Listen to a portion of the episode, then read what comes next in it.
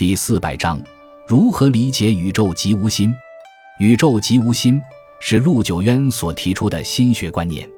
在求知明理的方法上，朱熹主张格物致知，即物穷理；陆九渊则认为，通过格物来获得知识，通过读书来明白事理，这都是做学问的办法，而不是成为圣贤的办法。